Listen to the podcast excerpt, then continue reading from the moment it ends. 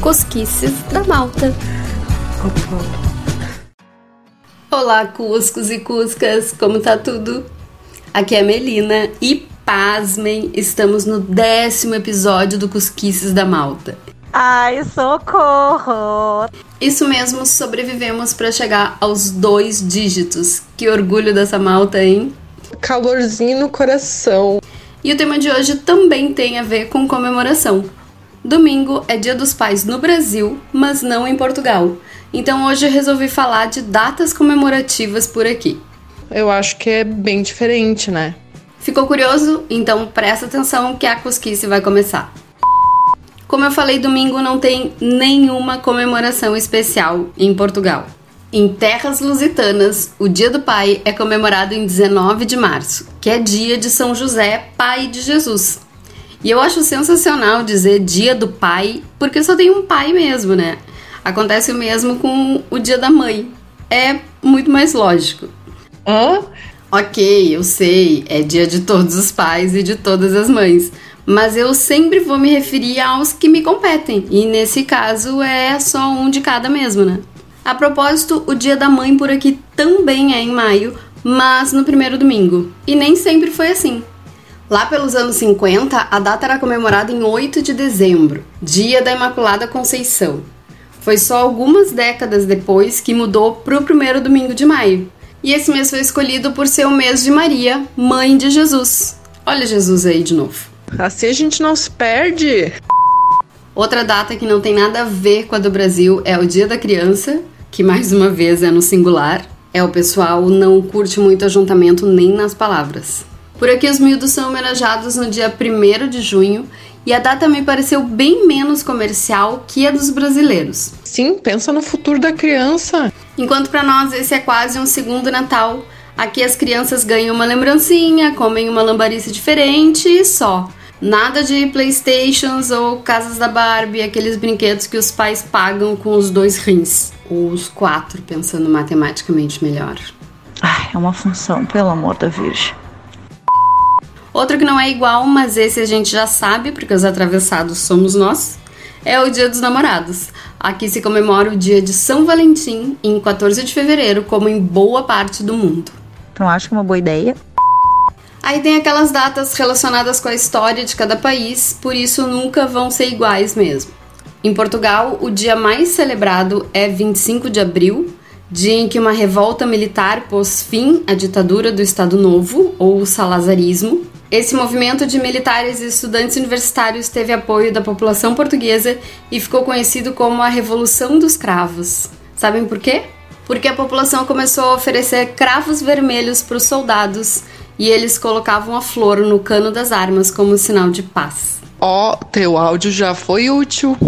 Outra data muito importante é o 5 de outubro, dia da implantação da República, é nesse dia que acontecem, por exemplo, paradas militares e condecorações a civis. E tem ainda o dia 10 de junho, dia de Portugal, de Camões e das comunidades portuguesas. Isso mesmo é um combo comemorativo.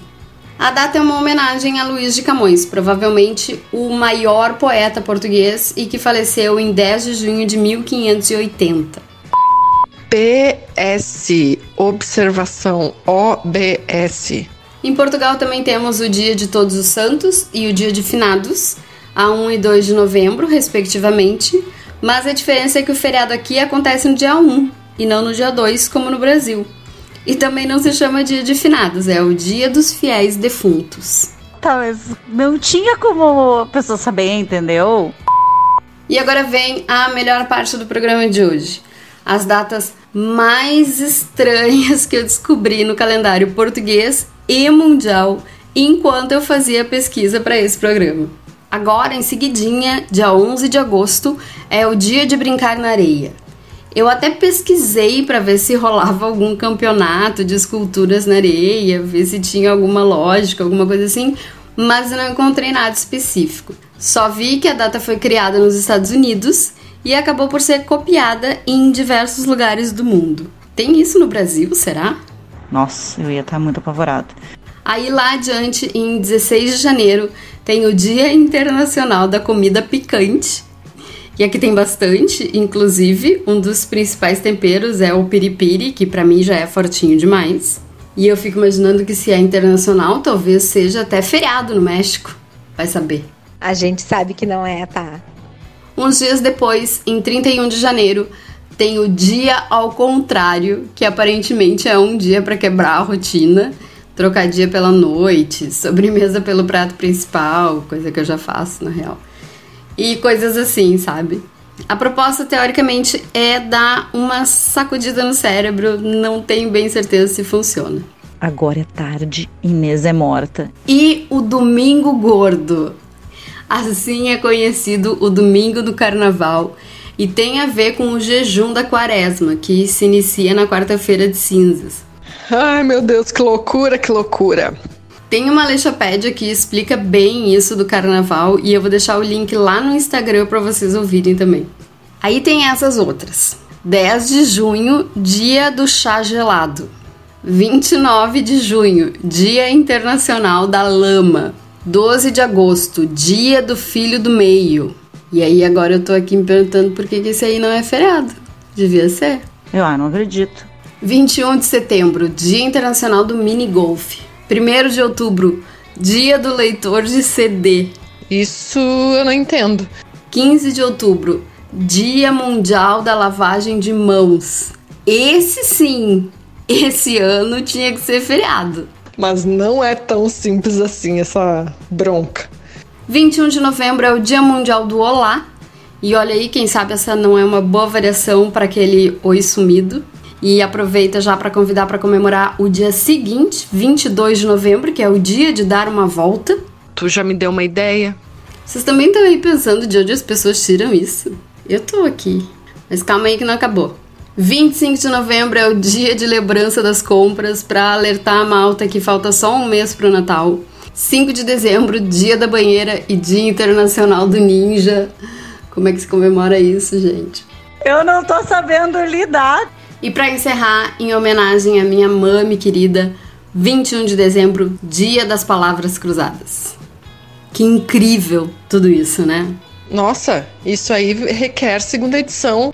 Lá no Instagram, arroba Cosquices da Malta, vai ficar o endereço de um site ótimo, que além de ter todas as datas, ainda explica as origens e como comemorar cada uma delas.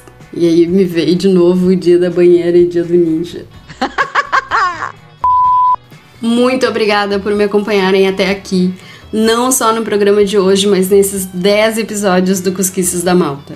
Aproveito para deixar um beijo imenso para todos os pais, um feliz dia para todos eles que possam estar perto das pessoas que amam.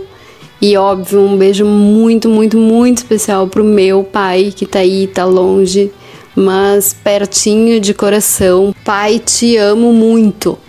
Curtam o fim de semana, curtam com toda a segurança do mundo e nos ouvimos na semana que vem. Beijo!